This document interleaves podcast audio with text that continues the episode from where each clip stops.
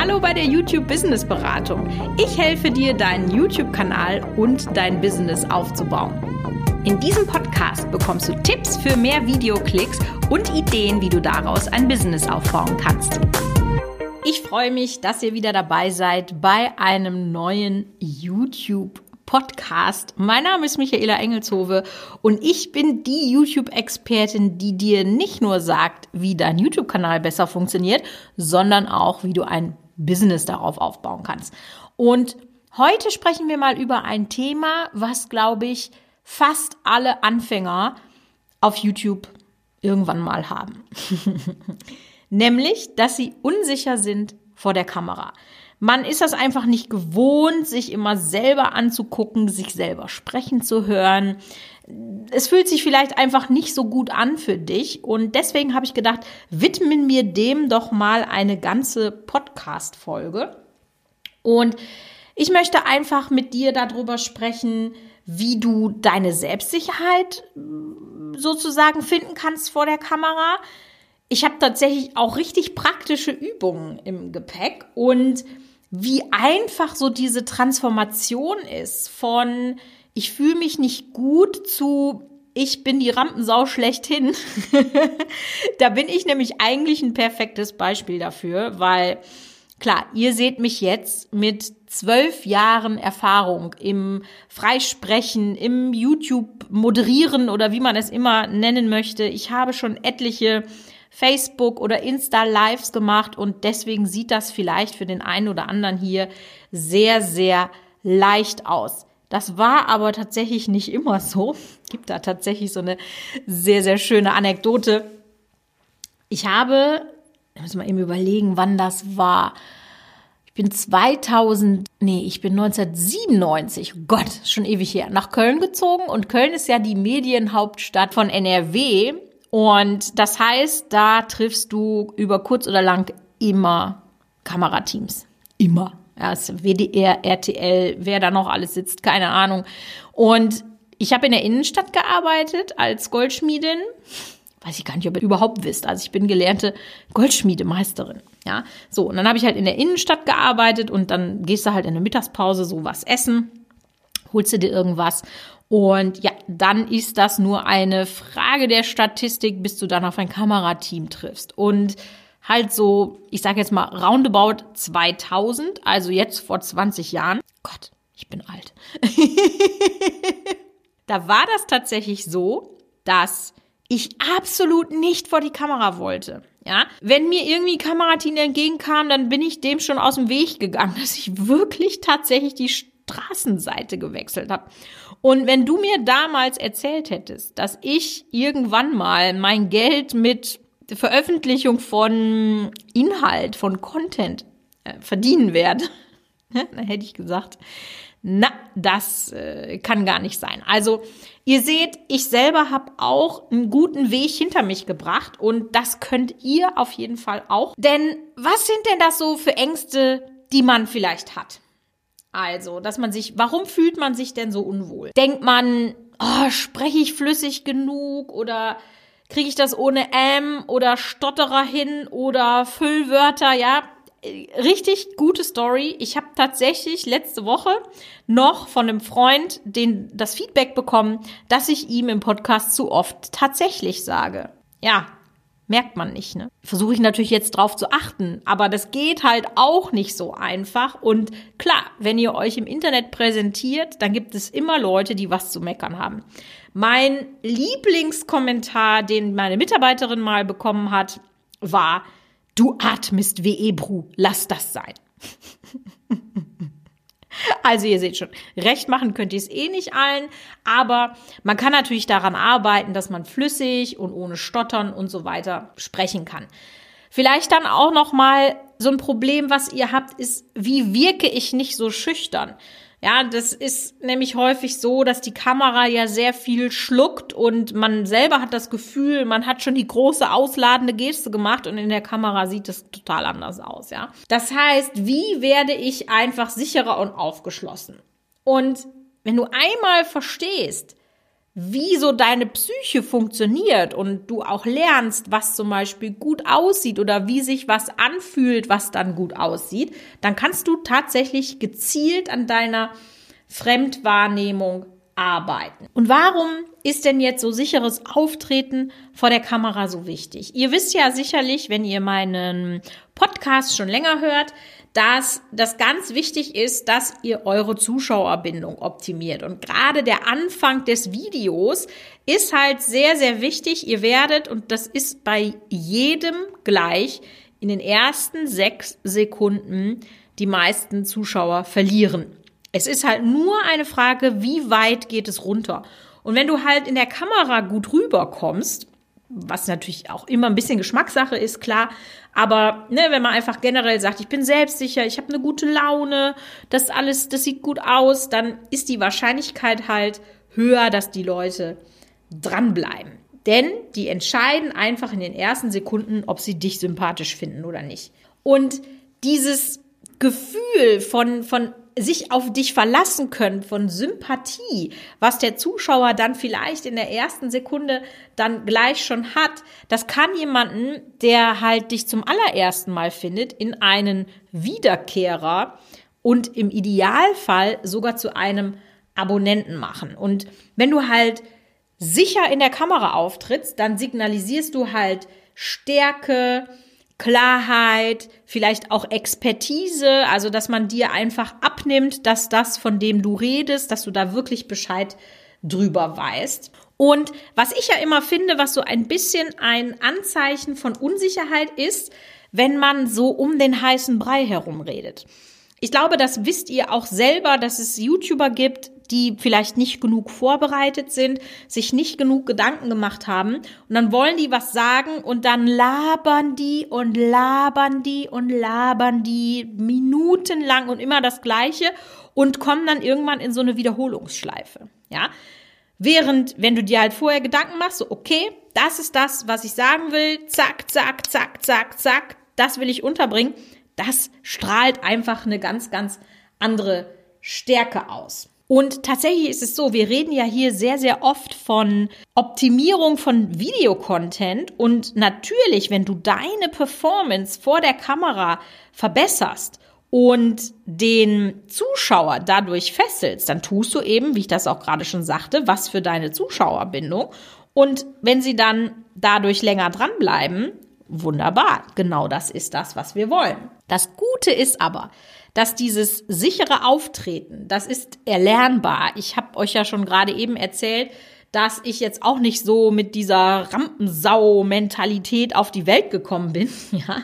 Und ich habe das auch gelernt. Und das ist eigentlich ein Prozess, der in verschiedene Phasen unterteilt ist. Also die erste Phase, und das ist immer so mit Weiterentwicklung, ist, du musst erstmal deine Komfortzone verlassen und dich deinen Ängsten stellen und die dann überwinden. Denn wenn du nicht übst oder eben dich vor die Kamera stellst oder auch bei jedem anderen Problem, was du hast, nur außerhalb der Komfortzone liegt die Weiterentwicklung. Das ist halt leider so. Und das kann man auch nicht ändern.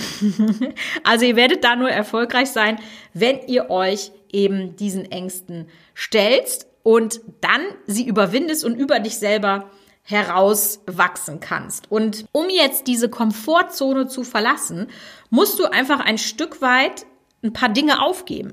Und das ist die Kontrolle, die Sicherheit und so deine Routinen, ja, also wenn du jetzt sagst, boah, ich fühle mich so unsicher vor der Kamera, dann musst du dich dem stellen und einfach daran üben und an deinen Kameraroutinen arbeiten, an der Sicherheit arbeiten, die du hast, dass du die findest. Und je mehr du das machst, je mehr du dich sozusagen aus dieser Komfortzone rausgibst, bekommst du neue Erfahrungen, eine neue Routine, ein neues Wissen, was dann auf Dauer dazu führt, dein Auftreten langfristig zu verändern. Das heißt, wenn du dich mit dieser Thematik beschäftigst und das übst, ich sage dir gleich noch, was es für Übungen gibt, um das zu machen, dann wird dir das deutlich leichter fallen.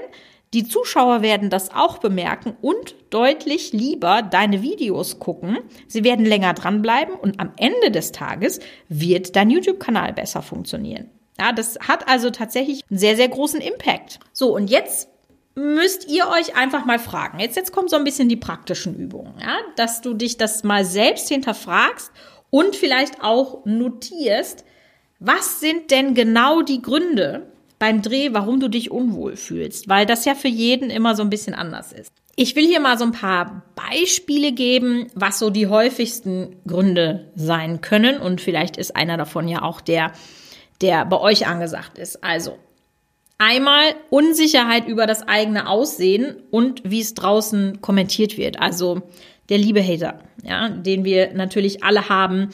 Bei mir ist das zum Beispiel schon immer gewesen, dass die Leute mich für zu alt empfunden haben. Also ich habe ja 2008 mit YouTube angefangen und alle, die YouTube gemacht haben damals, waren Anfang 20.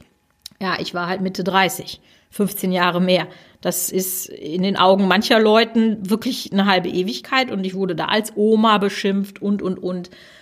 Dann gibt es halt auch so Dinge, ich persönlich bin jetzt nicht der größte Fan meiner Stimme, deswegen war das für mich super weird, am Anfang einen Podcast zu machen. Weil da habe ich nichts anderes als meine Stimme und meine Stimme mag ich ehrlich gesagt nicht. Resultiert aus Mobbing, aus Schulzeiten, völlig egal habe ich überwunden. Ich mache das jetzt ein halbes Jahr. Ich fühle mich da auch sehr gut mit. Aber das könnte zum Beispiel sowas sein, dass, dass du eben Angst hast, dass du als hässlich oder was weiß ich, zu alt, also eben Dinge für dein Aussehen, die, was man ja auch nicht ändern kann, ja, dass du dafür kritisiert wirst. Aber eben auch Unsicherheit über die eigene Aussprache oder Ausdrucksweise, das ist zum Beispiel auch was, mir wurde halt früher immer vorgeworfen, dass ich viel zu laut bin. Ja, ich bin halt keine leise Person. Ich habe dann auch mal ein halbes Jahr lang versucht, ich, kein Witz, habe ich wirklich gemacht, in der Schule leise zu sprechen. Ja, hat super funktioniert, nämlich gar nicht. Also ja, da seht ihr, ich habe da auch ein bisschen gebraucht, bis ich mich dann sozusagen akzeptiert habe. Vielleicht hast du aber auch das Gefühl, dass du schlecht vorbereitet bist, ja? Dass daher die Unsicherheit kommt. Oder du bist dir vielleicht unsicher über die Themenwahl im Sinne von, dass du dich fragst, oh Gott, will das überhaupt jemand sehen? Zumindestens bei den letzten beiden Punkten, da habt ihr ja auf jeden Fall die Kontrolle drüber, dass man eben sagt, schlechte Vorbereitung, okay, dann bereite ich mich so gut es geht vor. Ich recherchiere mir einen Wolf, ich schreibe das in ein Skript rein, was ich dann vor dem Dreh oder während des Drehs benutze, wo ich alles notiert habe, was ich sagen möchte. Und ob das Thema jetzt gut ist oder nicht, also wollen die Leute das sehen oder nicht, das kann man auch sehr, sehr einfach herausfinden. Ich habe in meinem Online-Kurs, dem YouTube Business Booster, den kannst du dir sehr gerne mal in einem gratis Webinar angucken, wo ich auch nochmal Tipps gebe, wie dein YouTube-Kanal funktioniert, habe ich verschiedene Strategien, nämlich einmal die Aha-Strategie, wo du rausfindest, welche Themen sehr gerne gesehen werden und Einmal die Recherche nach Keywords. Da kann man auch noch mal so ein bisschen abchecken, wie viel Potenzial hat denn so ein Thema. Und dann haben wir diese Unsicherheiten schon mal direkt aus dem Weg geräumt, bevor wir überhaupt den Rekordknopf gedrückt haben. Deswegen einfach wirklich praktische Tipps. Hast du dir ein Skript geschrieben, was du als roten Faden für den Dreh nutzen kannst. Das macht einfach so viel einfacher, weil selbst wenn du dann was vergisst, dann machst du kurz Pause, guckst auf dein Skript und legst dann wieder los, kannst ja im Schnitt dann später rausschneiden, kein Problem. Hast du dich gut vorbereitet? Also ist das alles ist alles aufgebaut, aufgeladen, Speicherkarten da, so dass du jetzt wirklich voller Entspannung loslegen kannst, ja? Oder oh, jetzt muss ich noch den Akku laden und dies und das und ich habe doch nur zwei Stunden, dann ist der Puls schon bei 180 und das hat auch keine gute Stimmung dann beim Dreh. Weißt du, wer deine Zielgruppe ist? Also ihr merkt schon, da hängt einfach so viel dran zu wissen, für wen ich diese Videos mache. Da könnte ich, glaube ich, auch noch mal ein ganz, ganz, ganz neues äh, Thema zu aufmachen Weißt du, mit wem du kommunizierst? Wie musst du mit denen sprechen? Weil vielleicht jüngere Leute einfach anders angesprochen werden müssen als ältere Zuschauer. Ja, hast du Business-Leute, die du ansprichst oder doch eher Familien? Also das ist wirklich ganz, ganz spannend. Deswegen würde ich dir halt wirklich den Tipp geben, da nochmal richtig in deine Analytics reinzugehen und zu gucken, wer ist dein Zuschauer? So, und jetzt habe ich ja gerade schon gesagt, dass wir uns aus der Komfortzone rausgehen müssen. Und das kann man am besten, indem man immer und immer wieder Übungen macht, die man dann auch in seinen Alltag einbauen kann. Das dauert auch wirklich nicht lange. Das kann man zum Beispiel morgens beim Anziehen machen, wenn du nämlich vor dem großen Spiegel stehst, wo du halt guckst, so Outfit of the Day, ist das gut oder nicht? Dann betrachte dich doch einfach mal selber beim Sprechen im Spiegel. Ja, das heißt, du simulierst sozusagen eine Art Drehsequenz und dann guckst du einfach mal auf verschiedene Punkte, wie zum Beispiel, wie ist deine Mimik? Weil man hat häufig das Gefühl, dass man richtig fröhlich und aufgeweckt aussieht und dann guckt man im Spiegel und dann hat man vielleicht im schlimmsten Fall, so habe ich oft, so ein bitchy Resting Face, ja. und dann kann man ja einfach sehen, okay, wie muss sich das anfühlen, wenn ich zum Beispiel immer lächle. Ja, kannst du üben. Auch die Gestik, dass du einfach mal sagst, also ich nehme ja zum Beispiel diesen Podcast auf, du kannst das nicht sehen, aber ich bin jemand, der auch viel mit den Händen gestikuliert. Und das unterstützt das Ganze ja auch. Und da kannst du dann auch mal gucken, wie sieht das denn aus, wenn ich mich da vor den Spiegel stelle. Das ist halt einfacher, als wenn du jetzt immer die Kamera rausholst. Dann kannst du das einfach immer üben und kriegst so immer mehr ein Gefühl dafür, dass, okay, ich will, dass das so und so aussieht. Wie fühlt sich das an? Und dann kommst du da in die Übung. Das gleiche eben auch für Aussprache und den Sprechfluss. Wie lange schaffst du es eigentlich am Stück zu reden, ohne jetzt eine Pause zu machen oder den Faden zu verlieren? Probier das doch einfach mal aus. Das gleiche mit Körperhaltung. Ja, es ist ein Unterschied in der Wahrnehmung der Leute, wenn du hier wie so ein, ich habe das jetzt hier mal gemacht, könnt ihr nicht sehen, ne? Aber jetzt, wenn du halt wie so ein Schluck Wasser in der Kurve, wie meine Mama immer gesagt hat, da dich in deinen Stuhl flätst, oder ob du halt aufrecht sitzt und einfach Stärke ausstrahlst. Probier da auch verschiedene Körperhaltungen aus und Augenkontakt. Das ist zum Beispiel was, das bringt mich zur Weißglut.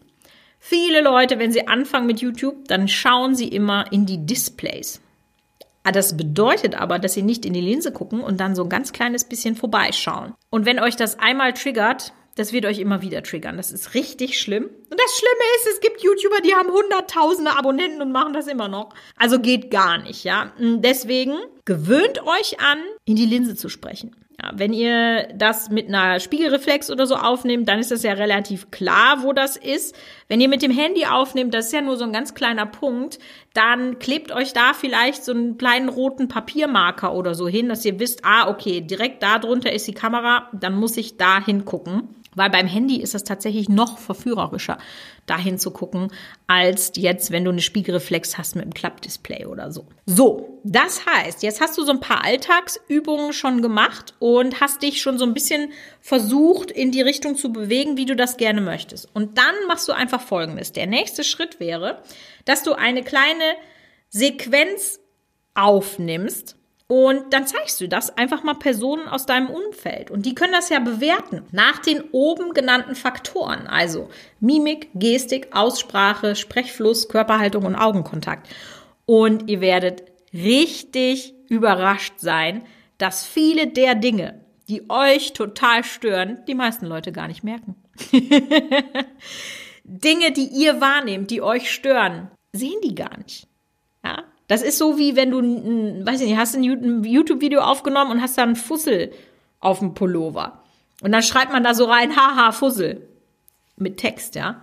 Ich sag dir, 80 Prozent der Leute haben bis zu dem Moment, wo du haha, Fussel geschrieben hast, den gar nicht wahrgenommen. Aber dann hast du natürlich die Aufmerksamkeit drauf gelenkt und dann nehmen sie es auch wahr. Ja, also deswegen das auf jeden Fall mal machen, um einfach für dich auch eine Selbstsicherheit zu gewinnen. Wie Nehmen Leute das überhaupt wahr? Was nimmst du wahr? Was nehmen die wahr? Wie unterschiedlich das auch sein kann. Und was man auch noch machen kann, es gibt so Artikulations- oder Stimmübungen, so Warm-up-Übungen, wo du im Prinzip mit so ausgedehntem Dehnen und Strecken deiner, deine, deiner Mundpartie so eine Lockerheit schaffst. Die lockern eben dann die Gesichtsmuskulatur und das sind so ganz wunderbare Dinge, wie so Summen oder sie die Stimme in Schwingung bringen, wenn ihr sowas sagt wie Mauam. Kommt man sich ein bisschen doof bei vor, ne? Aber macht es einfach ein paar Mal. Auch sehr schön ist die sogenannte Degustation. Das sind dann so Übungen wie Ladatana. Ladatana. In meiner Facebook-Gruppe der YouTube Academy, wo ihr euch kostenlos anmelden könnt, könnt ihr euch einfach zu diesem Thema nochmal mehr austauschen. Und ich bin schon sehr gespannt, was ihr demnächst sagt, wenn ich euch endlich mal verraten kann, wo ich schon ein bisschen länger dran arbeite. In diesem Sinne hoffe ich, dass ihr bald selbstsicher vor der Kamera werdet und wir hören uns nächste Woche bei der YouTube Business Beratung.